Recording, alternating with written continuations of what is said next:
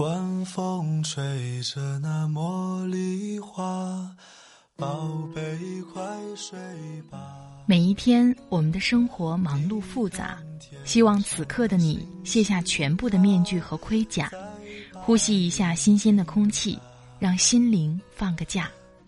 也许我的声音不够动听，但我的心足够真诚，希望能够带给你安静与祥和，在快速的节奏中。缓慢的生活，爱自己，爱人生。我是南方，愿我的声音与你一同成长。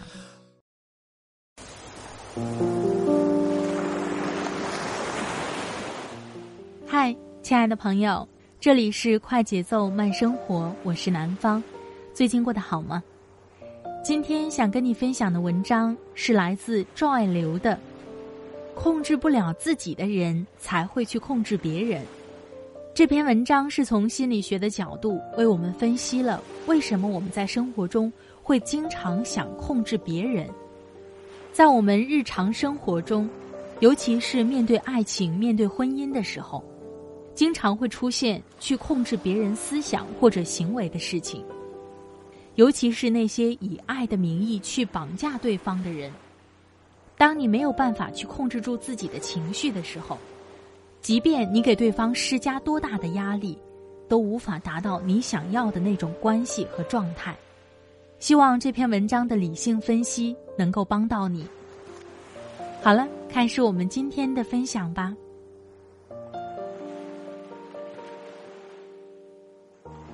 我听自己的咨询老师讲过这样一个有趣的故事。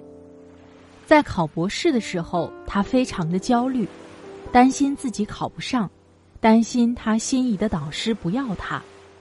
那个时候，她的前男友试图安慰她：“亲爱的，没关系的，你看你考不上也还是个硕士，不要担心。”她觉得男朋友丝毫没有能力安慰到她，因为她还是很焦虑。后来，这种需要男朋友平复她的焦虑的心情日益增长，而男朋友的无能也越来越让她不满意。最后，她选择了跟男朋友分手。非常有趣的是，她现在的丈夫跟她之前的前男友惊人的相似，但她完全不觉得有什么问题。她跟我们解释道：“其实前男友那个类型是非常适合她的。”只是当时他安慰不了他的原因，是因为他自己没有能力安抚自己焦虑的情绪。当他发现自己有能力来控制自己焦虑的情绪时，这件事情就不再成为他亲密关系中的障碍了。很多时候我们就是这样，因为无法控制自己的不良情绪，所以期待别人的改变来让自己的心情变好。我们为什么想控制别人？我母亲是一个控制欲还比较强烈的人，而我又不是属于顺从型的孩子，所以我的青春叛逆期看起来比其他的孩子要长得多。直到现在，我偶尔还是抑制不住的在第一时间做出叛逆的反应，然后才能在下一刻意识到我刚刚又在叛逆了。其实他在百分之九十九点九的情况下，都是真心实意的，觉得他那么做完全是为我好。但是他却没有意识到，这样的为我好的控制背后，隐藏着更深刻的原因。在我们两个的关系变得很亲密之前，也就是在我放弃土木工程专业转心理学期间的大概两年的时间里。曾经把彼此最不好的一面带了出来。那个时候，我以土木工程专业的年级第二的成绩保送了研究生，然后在研一的时候，我跑到导师办公室，说我要退学，然后学心理学。母亲几乎是要疯了，她没有想到一直都基本按照她和父亲期待的人生轨迹前行的我。突然来了这么一个大转折，那时候他经常打电话跟我说：“因为你，我昨晚又失眠了。”或者，因为你，我又病了。或者，如果你不这样，我的心情就会好很多，我就不会失眠或者焦虑了。这是我妈妈在持续做的一件特别有意思的事情。他总希望通过改变我，来改变他的情绪。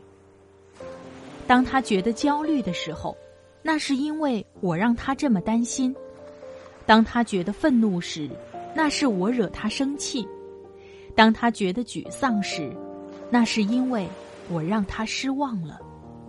因为他无法控制自己的这些负面情绪。所以，他之前最喜欢做的一件事情，就是打电话给我，告诉我，只有你改变了，我的心情才会变好。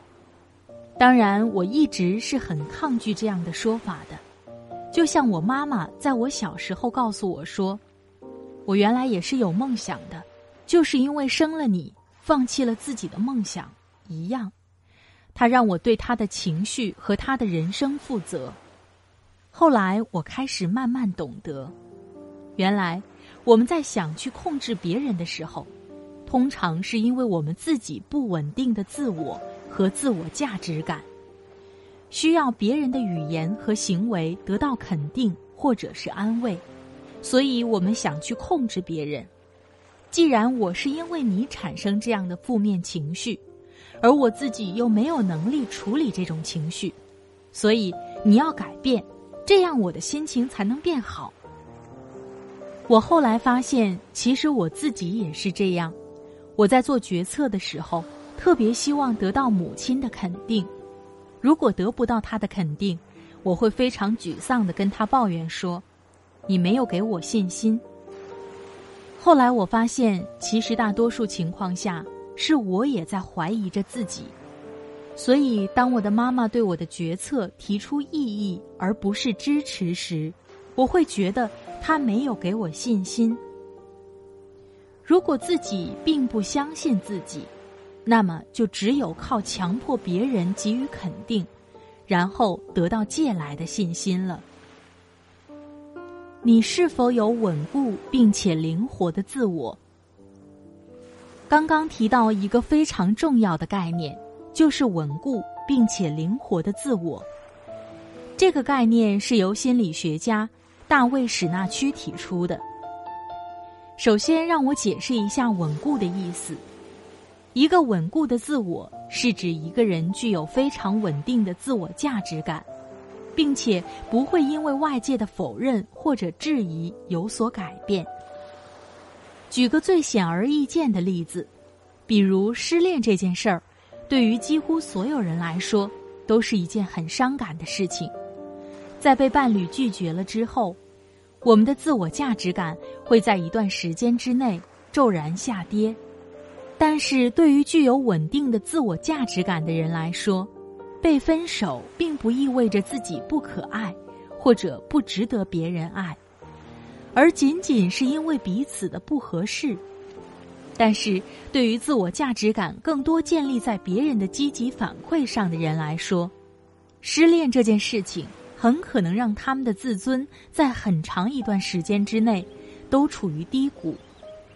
他们会觉得，因为被对方拒绝，所以自己是不够好、不够可爱、不够优秀，或者配不上对方的。另一个重要的概念是灵活的自我。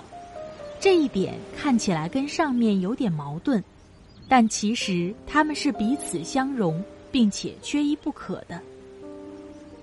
灵活的自我是指你的自我概念不会僵化或者停滞不前。比如，如果你的自我概念就是我是一个学术型的人，然后拒绝一切娱乐活动，或者是其他有助于助你成长的活动，你的自我就是非常固化的。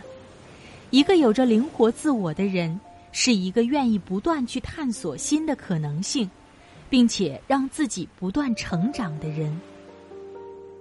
再举个例子，我们每个人虽然有性别之分，却都同时有着男人和女人的一面。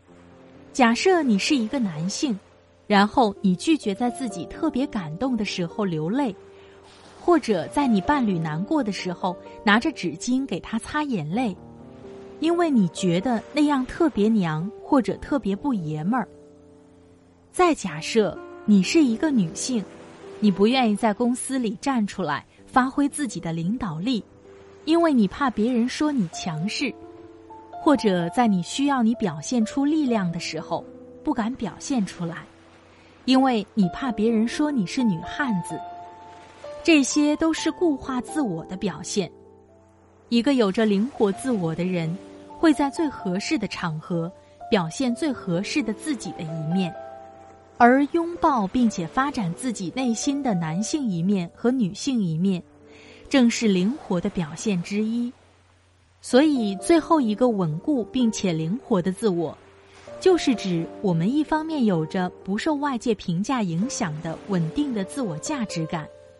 另一方面是指我们不会局限自己的自我概念，能够灵活的在不同的情形下表现和发展多面的自我。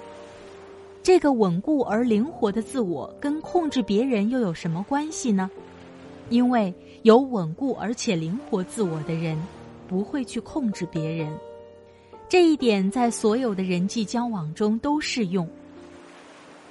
当你发现你不需要伴侣跟你吐露心声来证明自己是一个值得信赖的人时，他不跟你说那件他小时候的创伤事件，就不会让你觉得那么的受伤。当你不需要别人的褒奖来证明自己作品的价值时，别人没有表达的欣赏就不会让你觉得那么愤怒。当你不需要别人的感激来证明自己做一件好事的意义时，别人没有说出的那句感谢，就不会让你愤愤不平。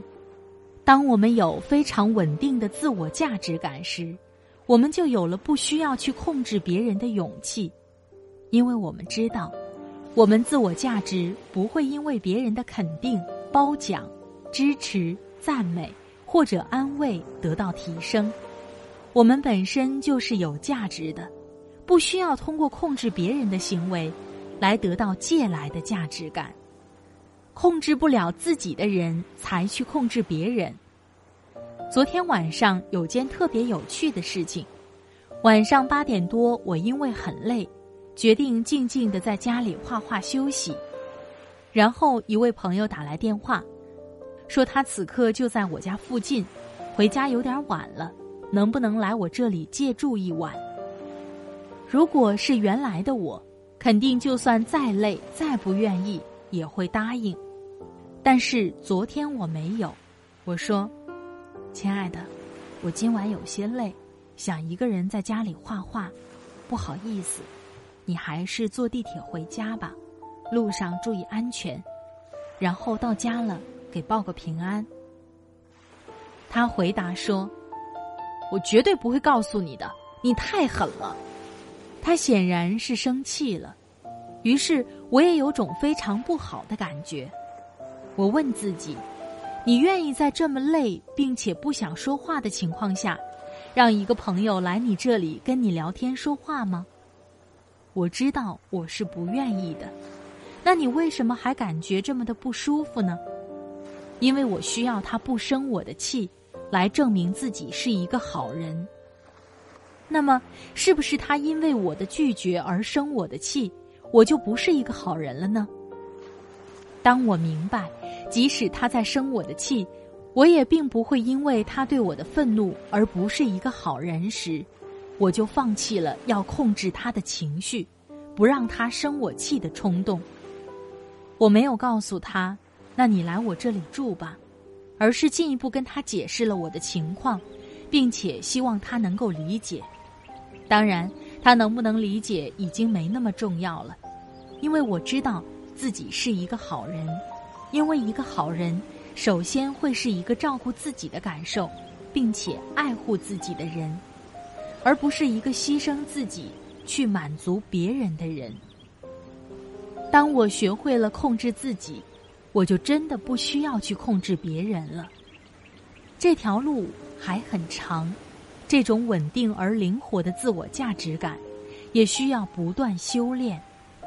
但是我知道，我在慢慢的练习着，而我知道，你也会与我同行。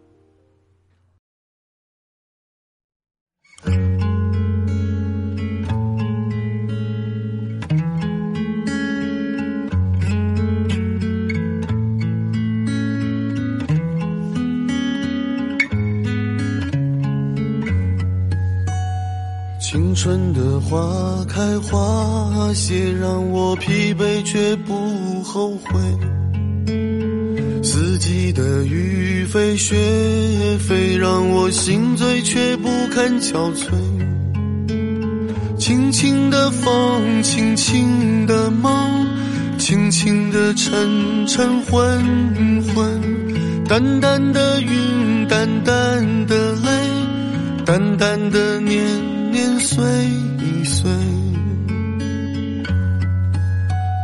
带着点流浪的喜悦，我就这样一去不回。没有谁暗示年少的我那想家的苦涩滋味。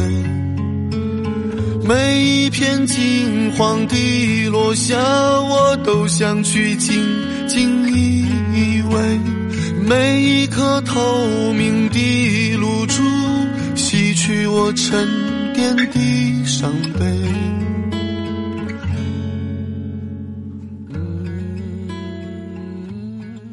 好了，亲爱的朋友们，不知道你刚才听了这篇文章感受是怎样的？当我们真正学会了控制自己，就真的不需要去控制别人了。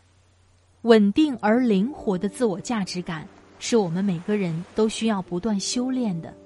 希望我们在实现自我的这条路上，越来越强大。